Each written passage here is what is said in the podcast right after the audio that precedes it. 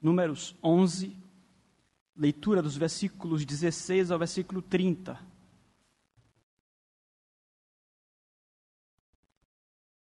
Aqui em nossa igreja, nós ainda estamos num salão que possui muitas colunas, os irmãos estão vendo. Com a graça de Deus, brevemente, compraremos um terreno, se o Senhor assim o permitir, edificaremos um templo sem colunas, mas as colunas acabam que é, levantam uma barreira entre o pregador e o ouvinte. Se você quiser, porventura, colocar-se um pouco ao lado para não perder o contato visual, fique muito à vontade. Até porque temos aqui bancos, cadeiras ali, às vezes vai chegar um pouquinho para o lado. Mas para que isso não prejudique, queridos, o acompanhamento da mensagem na noite de hoje. Números 11, nós vamos dar continuidade à exposição de números, em especial àquela que começou hoje pela manhã também, nesta mesma passagem. Deus designa 70 anciãos para ajudarem Moisés. Disse o Senhor a Moisés: Ajunta-me 70 homens, dos anciãos de Israel, que sabes serem anciãos e superintendentes do povo, e os trarás perante a tenda da congregação, para que assistam ali contigo. Então descerei e ali falarei contigo Tirarei do espírito que está sobre ti e o porei sobre eles, e contigo levarão a carga do povo, para que não a leves tu somente. Dize ao povo: santificai-vos para amanhã, e comereis carne, porquanto chorastes aos ouvidos do Senhor, dizendo: Quem nos dará carne a comer? Íamos bem no Egito pelo que o Senhor vos dará carne e comereis. Não comereis um dia, nem dois dias, nem cinco, nem dez, nem ainda vinte, mas um mês inteiro, até vos sair pelos narizes, até que vos enfastieis dela, porquanto rejeitastes o Senhor que está no meio de vós, e chorastes diante dele, dizendo: Por que saímos do Egito? Respondeu Moisés: Seiscentos mil homens de pé é este povo, no meio do qual estou. E tu disseste: Dar-lhe-ei carne, e comerão um mês inteiro.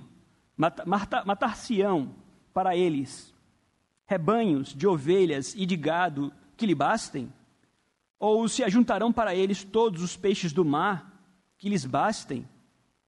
Porém, o Senhor respondeu a Moisés: Ter-se-ia encurtado a mão do Senhor? Agora mesmo verás se se cumprirá ou não a minha palavra.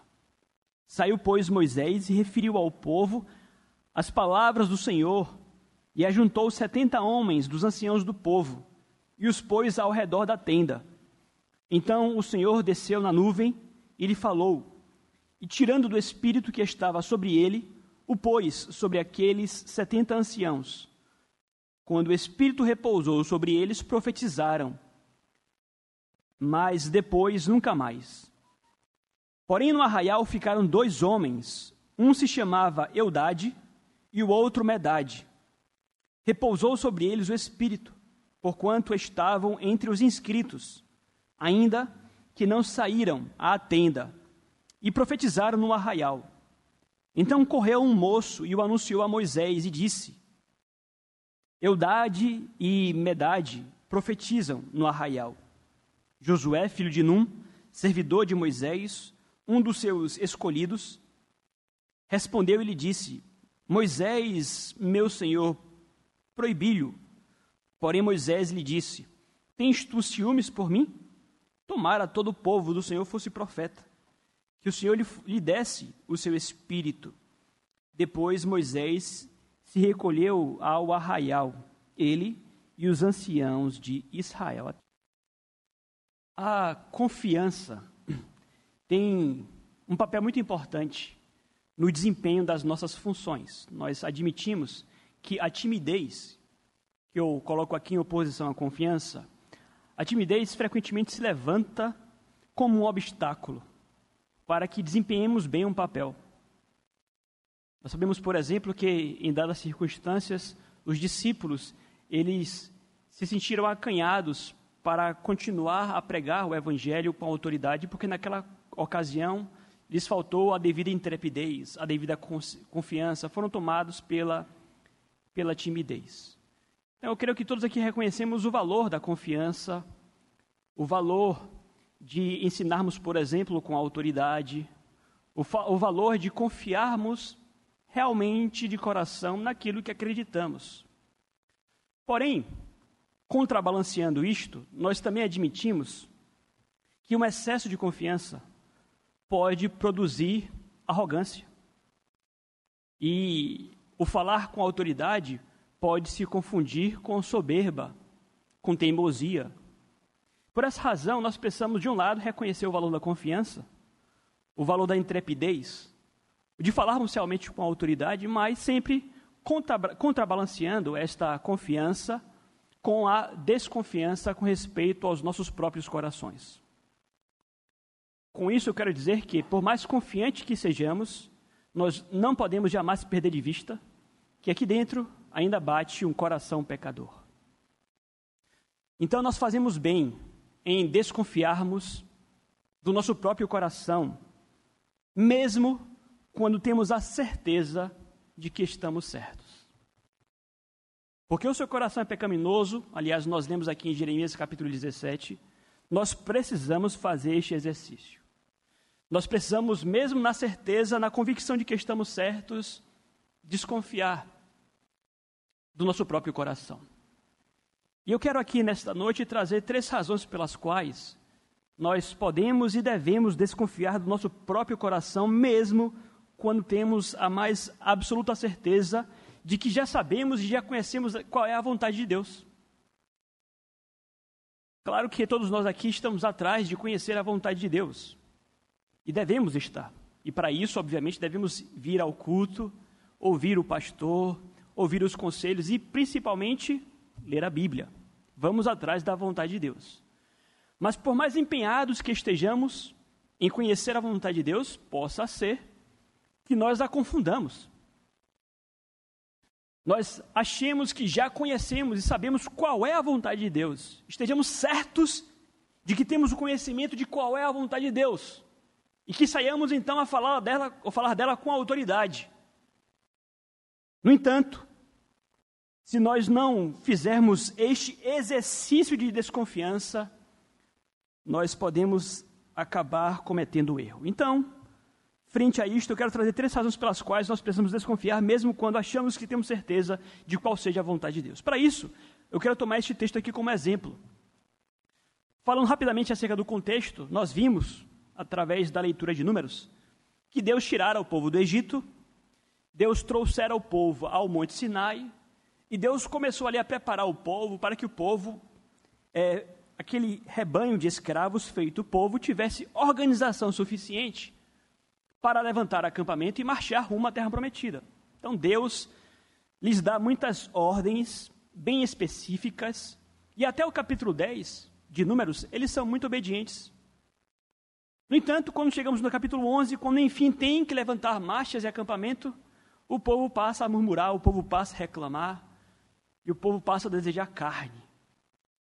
Moisés fica tremendamente aborrecido com isso, não sem razão, falamos, pregamos já sobre isso, há razão para o aborrecimento de Moisés, porque o povo, aquele povo, talvez tenha sido o povo que mais teve experiências com a graça e com o poder de Deus.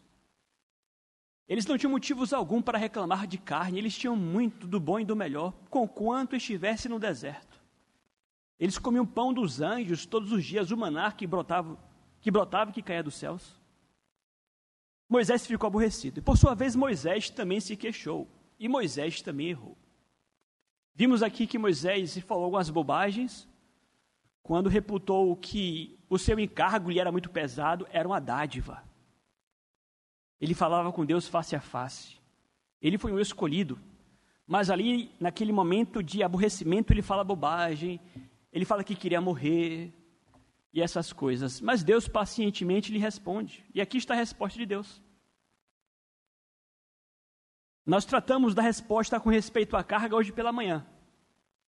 Pela manhã falamos um pouco sobre a ideia ou a iniciativa que Deus deu a Moisés de se cercar de mais 70 homens. Já pregamos sobre isto. E nessa noite eu quero me deter as reações do povo, a solução dada por Deus com respeito à carne, a reação de Moisés e também a reação de Josué. Através dos exemplos do povo, de Moisés e de Josué, nós vamos perceber como fazemos bem em desconfiar do nosso coração quando achamos que estamos cheios da verdade. Então, por que devemos desconfiar do nosso próprio coração? A primeira razão. Nós vamos, nós vamos aprender com esse texto aqui, queridos, que por mais incrível que possa parecer, há dádivas de Deus, há dádivas de Deus, que escondem nelas juízos de Deus. Ou poderíamos colocar de outra forma, há dádivas de Deus que são juízos ou disciplina do próprio Deus. Vamos lá, acompanhe comigo o versículo 18. Diz assim: Disse ao povo: Santificai-vos para amanhã, e comereis carne. Porquanto chorastes ao ouvido do Senhor, aos ouvidos do Senhor, dizendo: Quem nos dará carne a comer? Íamos bem no Egito, pelo que o Senhor vos dará carne e comereis. Então vejam, qual foi a resposta de Deus à queixa do povo por carne? A resposta foi a seguinte: santifiquem-se, preparem-se. E aqui a ideia de santificar-se tem relação com preparar-se para contemplar a glória de Deus. Uma maravilha há de acontecer no meio de vocês. Se preparem para isso, santifiquem-se para isso. E a santificação aqui envolveria rituais de purificação. Estamos aqui a falar de leis cerimoniais. Naquele contexto, o povo iria é, realizar alguns ritos cerimoniais para estarem puros, purificados, limpos. E Deus lhes diz isso: consagrem-se, preparem-se, santifiquem-se. Porque eles iriam comer carne, conforme eles desejaram. E por que razão Deus lhe dá essa resposta? Porque, porque Deus decide que eles então iriam comer carne. E nós sabemos qual o resultado da, desse, dessa dádiva. A explicação está aqui. Porque o vosso choro e reclamação chegaram aos ouvidos de Deus. O que é que ele quer dizer com isto?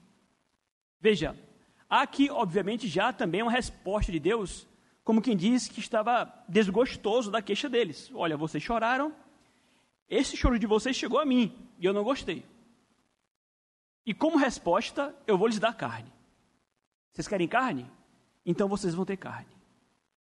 E aí o versículo 19 e 20 diz assim: Não comereis carne um dia, nem dois dias, nem cinco, nem dez, nem ainda vinte, mas um mês inteiro, até vos sair pelos narizes, até que vos enfastieis dela, porquanto rejeitaste o Senhor que está no meio de vós, e choraste diante dele, dizendo: Por que saímos do Egito? Então vejam que em resposta Deus lhe diz: Vocês vão comer carne pelo mês inteiro, até sair carne pelos narizes de vocês, e até que vocês tenham nojo da carne. Foi a resposta bem clara de Deus para eles. E como foi dito aqui, a razão para esta resposta foi porque eles rejeitaram a Deus. Nós já pregamos aqui para explicar à igreja que a ira de Deus diante da queixa do povo não foi sem razão. Talvez alguém fique condoído e com dó daquele povo porque estavam enjoados do maná. Talvez alguém pense, ah, pastor, mas Deus foi muito rigoroso com eles porque estavam chorando. E nós falávamos à ocasião que há choros que não nos devem provocar pena. Há alguns choros que realmente devem nos provocar raiva. E foi o que aconteceu com Moisés e com Deus. O povo, na verdade, ali portou-se como uma criança muitíssimo mimada. E talvez pais saibam do que eu estou a falar aqui. Aquelas crianças que têm tudo do bom e do melhor, mas ainda assim fazem aquela malcriação. E choram como se estivessem a passar fome, e não era o caso. Então Deus diz: Olha, a questão de vocês se reveste toda uma gravidade, porque eu lhes abençoei muito. Talvez se eu tivesse abençoado os menos, talvez houvesse da minha parte uma paciência maior em relação a vocês. Mas eu me fiz presente no meio do povo. Eu lhes dei uma planta, um tabernáculo. Eu me revelei a vocês. No entanto, por mais profundas experiências que vocês tenham tido comigo, vocês julgaram que isso era insuficiente, vocês preferiam carne, a ponto de falar, olha, preferimos voltar ao Egito, como quem sentia saudades de algo que eles nunca tiveram. Porque a, nós somos tão maldosos, o nosso coração é tão duro, como já falamos, que temos a capacidade, inclusive, em nossa dureza de coração, em nosso murmúrio, em nossa maldade, de sentir falta e saudades daquilo que nós nunca tivemos. E eles passam, no fim das contas, a profanar as dádivas do próprio Deus e a cuspir no prato que comiam. Então a razão, sim, para Deus está irado. E a resposta de Deus vai nesse sentido. Deus está aqui furioso. Nós lemos aqui, lê depois os versículos anteriores. Está bem explícito. Deus ficou com raiva. Porque ele foi rejeitado pelo seu povo. Falamos, inclusive, que esta geração aqui em especial foi uma geração dura de coração, diferente da geração de Josué, que entrou na terra prometida. Então, a forma como Deus responde aqui ao povo é como quem diz: olha, não há desculpas para esse comportamento de vocês.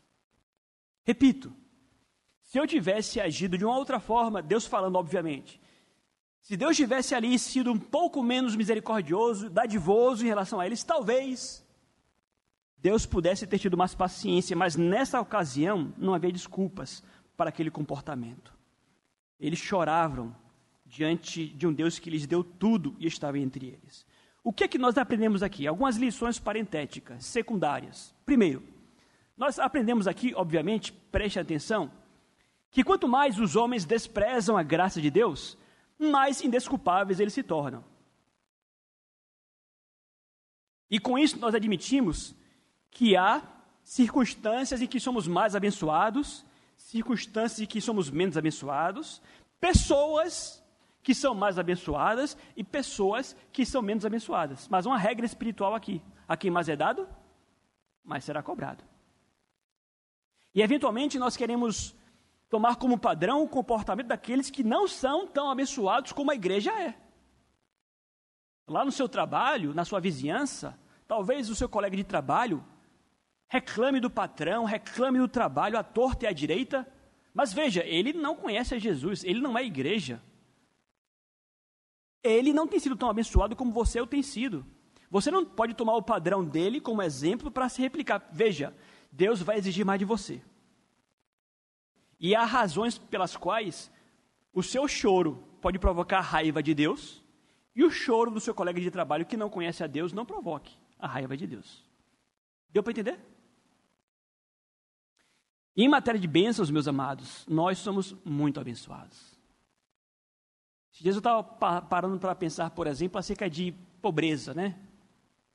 De fato, vivemos numa sociedade onde existem pobres, pessoas que passam fome, inclusive. Mas falava a vocês esses dias que mesmo numa sociedade como a nossa, onde há pobreza, a pobreza à nossa volta, por exemplo, não se compara à pobreza de séculos passados. A sociedade pós-revolução industrial é uma, uma sociedade muito mais confortável. Mesmo os mais pobres hoje em dia, em, em sua grande maioria, em sua grande maioria, claro, há muitas exceções. Mas vejam como nós esquecemos, inclusive, de agradecer a Deus a água encanada. Nós temos água encanada. Você não, não tem noção da preciosidade que isto é você ter água encanada. Energia. Uma geladeira. E a verdade é que nós frequentemente estamos a reclamar de barriga cheia. Temos muita coisa. E pensando na igreja, então, meus amados, vocês têm o Espírito Santo, a Bíblia, o Evangelho, os seus irmãos, a igreja. Vocês têm o maior tesouro que alguém pode ter: o perdão pleno de todos os seus pecados. Então, obviamente, muito cuidado você que é crente, quando abraçar o espírito vitimista de quem fica no canto, deprimido e chorando, ah, eu sou um pobre coitadinho, Deus pode ficar com raiva de você. Outra lição. Veja aqui que aquilo que foi enormemente cobiçado pela carne, em pouco tempo já se torna enjoativo. É ou não é? Nós somos tão tolos que nós criamos grandes expectativas em nossos corações. Ah, eu serei feliz no dia em que eu tiver muita carne. Ah, se eu tivesse carne, aí sim, enfim, eu seria feliz. Aí Deus prova o contrário. Deus prova que essa fome de carne, entre aspas, aqui, essa fome insaciável, essa cobiça insaciável de carne, não redundará em felicidade, porque nós somos assim. Nós temos essa terrível capacidade de desejar tudo e de criar a expectativa de que seremos felizes quando tivermos. E temos, e recebemos, e nos enfastiamos. Então, muito cuidado, porque frequentemente você nutre no seu coração a expectativa de que você só será feliz no dia em que você tiver um aumento de salário.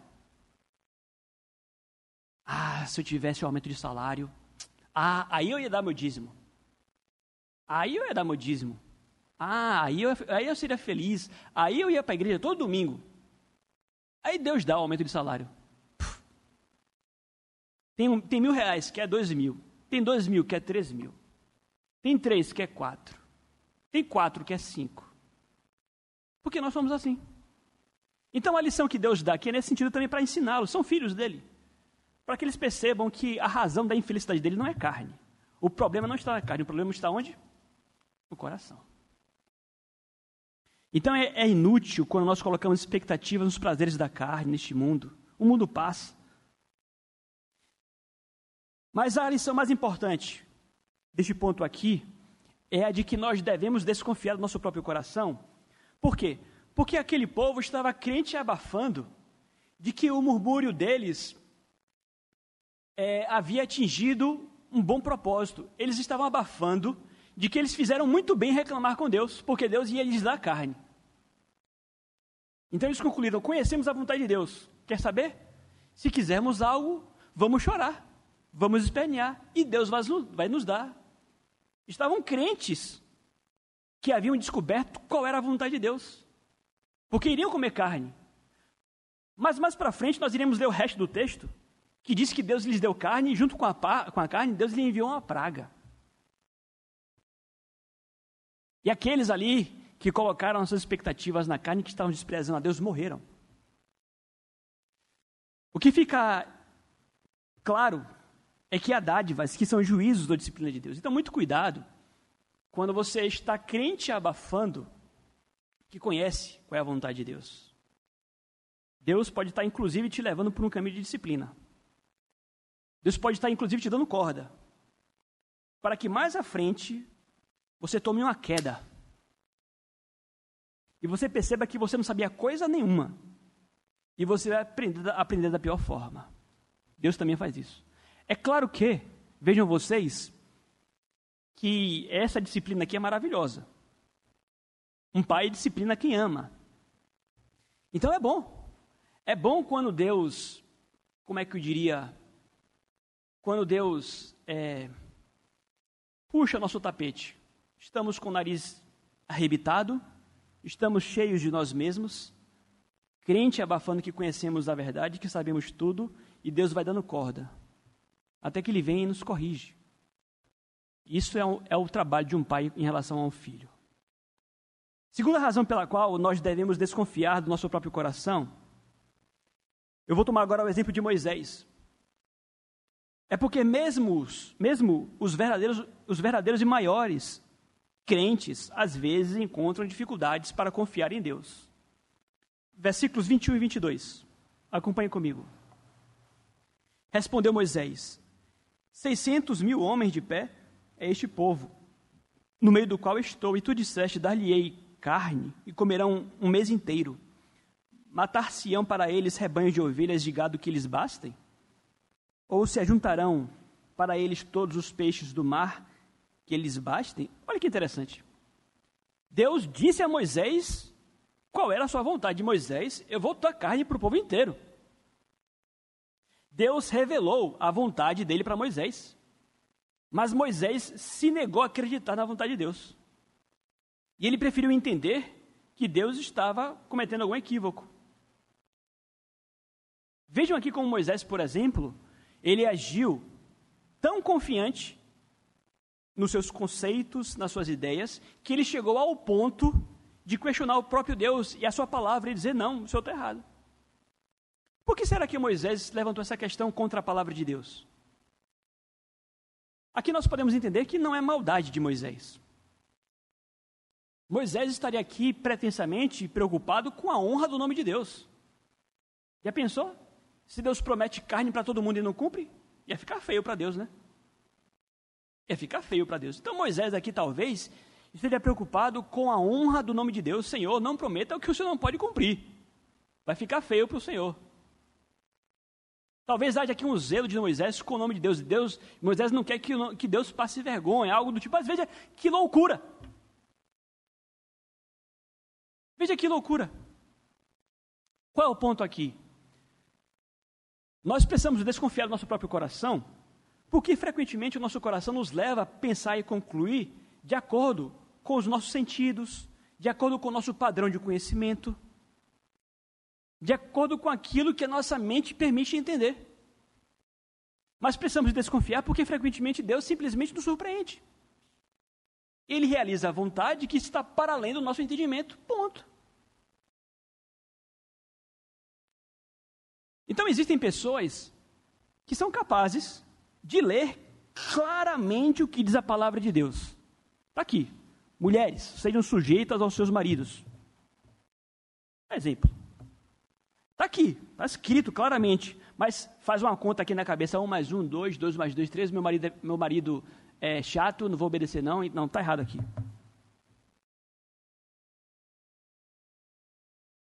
É as contas da nossa cabeça. A gente faz essas contas, está errado, pastor, o senhor está errado com essa palavra. Não, tem alguma coisa errada aqui. Muito cuidado. Está assim, na verdade, de gente por aí, literalmente rasgando a palavra de Deus. Já tenho falado aqui para vocês. É palavra de Deus, é autoritativa, está acima de mim, de você, do seu entendimento, eventualmente, claro, eventualmente, claro, e portanto a palavra de Deus, ela manda. Então, nesse sentido, veja mais uma razão pela qual você deve desconfiar do seu coração. Seu coração, ele é enganoso, ele faz raciocínios com base naquilo que ele conhece, e acaba por desprezar que o próprio Deus vai para além, frequentemente, do nosso próprio entendimento. Na cabeça de Moisés, aquela multidão inteira comer carne um mês inteiro, realmente. Mas para Deus. Então, eis aqui a segunda razão pela qual devemos desconfiar do coração. Mesmo os verdadeiros maiores crentes, às vezes encontram dificuldades para confiar em Deus. Devemos abraçar, sem discussão, tudo o que saiu da boca de Deus. Terceira e última razão pela qual nós devemos desconfiar do coração, e aqui eu quero pegar agora o exemplo de Josué. Essa é a passagem aqui curiosa, porque é uma passagem que traz ao mesmo tempo um erro cometido por Moisés e um erro cometido por Josué. Eu não sei se Josué aqui já era um, um velho ou ainda um jovem, mas o texto vai dizer que Josué, a essa altura, era um servo de Moisés, um escudeiro praticamente. Depois sabemos que Josué veio a ser o líder de Israel. Talvez fosse jovem, mas contado entre os experientes, entre os anciãos, não sabemos. Mas Josué também comete um erro. E nós então aprendemos aqui com Josué que devemos também desconfiar do nosso próprio coração, porque é o zelo, o zelo pelos servos de Deus, pela obra de Deus, pode se perder em sentimentos errôneos. Mais uma vez, versículo 26, acompanhe comigo. Porém, no arraial ficaram dois homens. Um se chamava Eudade e o outro Medade. Repousou sobre eles o Espírito, porquanto estavam entre os inscritos, ainda que não sabiam, ainda que não saíram à tenda e profetizaram no arraial. Então, algumas explicações até que cheguemos aqui ao nosso ponto. O que, que havia acontecido? Né? Nós somos aqui apresentados a dois homens, Eudade e Medade. A Bíblia não fala mais sobre eles, mas diz-nos que eles estavam contados ali entre os 70 anciãos. Nós vimos aqui que Deus deu ordens para Moisés de reunir os 70 anciãos na tenda, no tabernáculo. Mas por alguma razão, esses dois ficaram no arraial. Quando os 70 foram reunidos, Deus lhes deu a autoridade, tirou o espírito de Moisés, ou do espírito de Moisés, distribuiu sobre eles, e ali profetizaram por um dia. Não continuaram a profetizar porque Deus não está ali ordenando profetas, mas apenas dando uma prova de que aqueles homens tinham a autenticação do próprio Deus. Então, aqueles homens não profetizaram no arraial, ou perdão, no tabernáculo, mas profetizaram lá no arraial. Por que razão esses dois não foram para o tabernáculo, nós não sabemos. Talvez eles estivessem, inclusive, quem sabe, fugindo de querer assumir responsabilidade. Não sei, pode ser. Mas chegamos ao versículo 27 e 28. Acompanhe comigo. Então correu um moço e o anunciou a Moisés. E disse: Eudade e Medade profetizam no arraial. Josué, filho de Num, servidor de Moisés, um dos seus escolhidos, respondeu e disse: Moisés, meu senhor, proibi-lhe. Veja que Moisés era servo de Moisés, e veja que Josué estava entre os escolhidos, entre os setenta. Mesmo assim, cometeu essa bobagem. Josué ficou incomodado com aqueles dois profetizando e sugeriu, propôs a Moisés, como quem está ali dedurando, para que Moisés tomasse uma atitude para proibi-los de profetizar. Agora, por que será que Josué ficou tão incomodado com aquilo? Por que Josué decidiu que eles deveriam ser proibidos? Há algumas razões aqui que podem passar pela nossa cabeça. Primeiro, o fato de que aqueles dois estariam ali a profetizar, entre aspas, é, sem estarem eles debaixo da autoridade de Moisés. É como se fosse ali uma ação irregular. Estariam agindo no lugar errado e sem a permissão, ou mesmo a mediação de Moisés. Isso poderia redundar na cabeça de Josué uma perda de autoridade para o próprio Moisés. É como se houvesse ali uma rebelião ou uma atitude em rebelião contra a autoridade de Moisés. Então vejam vocês aqui que a preocupação de Josué, ela nasce é, de um zelo.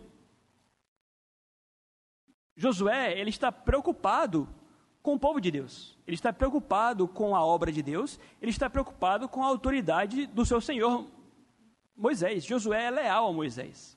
Há um zelo aqui por parte de, de Josué. Mas qual foi o erro de Josué? É, nós entendemos aqui que há, de certa forma, um excesso de zelo em Josué. Até porque, em momento algum, Moisés havia proibido ninguém de profetizar em lugar nenhum.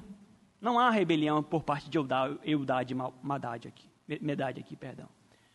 É como se, por exemplo, aqui em termos muito grosseiros, é como se, por exemplo, alguém aqui entre os irmãos decidisse pregar a palavra de Deus em algum lugar.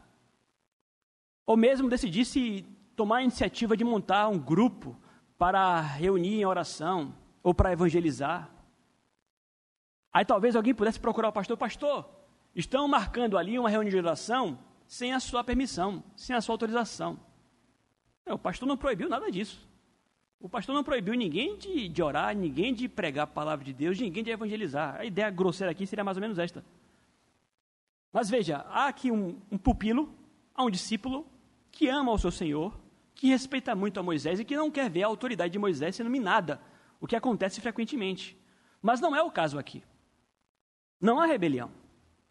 Há homens inscritos, escolhidos ali, abençoados, portanto, e que na, na mente de Moisés tinham sim toda a liberdade de profetizar e de fazer a vontade, a vontade de Deus, a obra de Deus. O que é que nós aprendemos aqui? O zelo pelos servos e pela obra de Deus pode se perder em meio a sentimentos errôneos. Então vejam como nosso coração é enganoso. E por que devemos desconfiar dele? Somos capazes de errar por zelo. Somos capazes de errar por amor. Somos capazes de errar por amor ao pastor, por amor à obra de Deus. Somos, somos capazes de chegar a conclusões equivocadas, conclusões erradas, de inclusive querer calar alguém que está agindo em nome de Deus. O que nos prova que, mesmo tomados por virtudes a princípio corretas, o zelo, por exemplo, mesmo tomados por virtudes corretas, estas virtudes podem debandar por caminhos errados. Então Moisés, aliás, aproveita a ocasião aqui para ensinar também a Josué. Eu creio que Deus permitiu com que isso acontecesse para que houvesse essa lição ali realmente. E a resposta de Moisés é muito nobre. Moisés, ele não está ali para governar sobre o povo como alguém que quer para si qualquer glória, não. Moisés não está ali aspirando aplausos, nem, vai, nem é vaidoso, não. Moisés está ali a cumprir o papel que Deus lhe deu. Moisés sabe que ele é um mero instrumento nas mãos de Deus e que Deus deve receber todo louvor. Se Moisés fosse um líder autoritário, do tipo que quer os aplausos, o reconhecimento, que quer todo crédito por tudo o que acontece, que quer todo crédito por tudo o que acontece, Moisés mandava com que eles se calassem. Mas Moisés está longe dessa realidade, ele não quer todo crédito. Então Moisés aproveita a circunstância e diz: não, melhor seria se todos profetizassem. Melhor seria se todos, inclusive, repartissem do crédito que eu tenho recebido aqui por ser líder de vocês, por ser profeta de vocês, talvez o maior profeta do povo judeu. Bom seria se todos pudessem ter um pouquinho disto também. Eu não quero crédito, não quero aplausos. Moisés estava feliz por eles estarem ali profetizando. Então, versículo 29, vamos lá. Porém, Moisés lhe disse: Tens tu ciúmes por mim? Tomara todo o povo de Deus fosse profeta, que o Senhor lhe desse desse espírito. E aliás, aqui de certa forma, Moisés profetiza. Profetiza ao tempo em que de fato todo o povo seria profeta. Aqui uma alusão ao derramar do Espírito Santo. Ezequiel profetizou isso, Joel profetizou isso, Jeremias profetizou isto. Queridos, o que é que nós aprendemos com isto? Nós não devemos lamentar secretamente quando outros irmãos entre nós estiverem tomando iniciativas, estiverem ganhando crédito, estiverem agindo e trabalhando e normalmente, naturalmente, recebendo com isso o maior destaque. Não, nós não devemos, isso aqui é um mal também que existe entre pastores pastores às vezes ficam é, como galos, tratando suas igrejas como galinheiros, como quem diz aqui, isso aqui é meu, não se meta. E aí tem outro pastor, inclusive, que quer abençoar o seu rebanho. E um outro pastor vem prega e prega bem, e o pastor fica ali com ciúmes. Nós temos que ter cuidado, porque, no fim das contas, Deus já ensinou por diversas vezes que o Espírito é um só mas há uma diversidade de dons. Deus já ensinou por diversas vezes que ele tem toda a intenção de fazer com que todos os servos de Deus trabalhem na obra de Deus. É claro que teremos pastores, presbíteros, líderes, mas nós não devemos aqui reclamar, nenhum líder deve reclamar autoridade absoluta e monopólio dos dons de Deus, monopólio dos dons de Deus. Monopólio dos créditos, não existe isto. Uma palavra importante, inclusive, para quem já está na igreja há mais tempo. Porque a tendência é que aqueles que estão há mais tempo queiram tratar a igreja como se fosse, de certa forma, sua. E aqueles que vão chegando ficam escanteados. Não deve ser assim. Nós devemos agir com humildade. E, eventualmente, vejam vocês, quando, quando o povo judeu passou a adorar a Jesus, quando ele entrava em Jerusalém montado no, no, no jumentinho, os fariseus mandaram Jesus mandar com que a multidão se calasse. E o que foi que Cristo respondeu? Se eles se calarem, até as pedras clamarão. Às vezes, você não faz bem o seu trabalho, o que é que Deus faz? Ele levanta uma outra pessoa, uma pedra, para fazer o que você não está fazendo. Claro que Moisés estava fazendo o seu trabalho, o seu papel aqui, mas não existem pessoas insubstituíveis, na igreja de Deus. Não existem pessoas que são mais importantes do que outras. Deus frequentemente usa justamente aquele que parece não, não ter e faz daqueles mais humildes instrumentos em sua mão. Então nós devemos ficar satisfeitos como Moisés ficou por Deus ser servido desta forma por tantas pessoas também. Então nós vimos nessa noite, queridos, razões pelas quais devemos desconfiar dos corações. Foi uma palavra com o propósito aqui de estimular-nos à humildade. Perceberam? É bom quando nos apresentamos para o culto de Deus, ouvimos a palavra e saímos daqui um pouco mais humildes realmente. Que Deus nos ajude a que nós nos coloquemos em nosso lugar e que trabalhemos juntos em espírito fraternal para a glória do nosso Deus.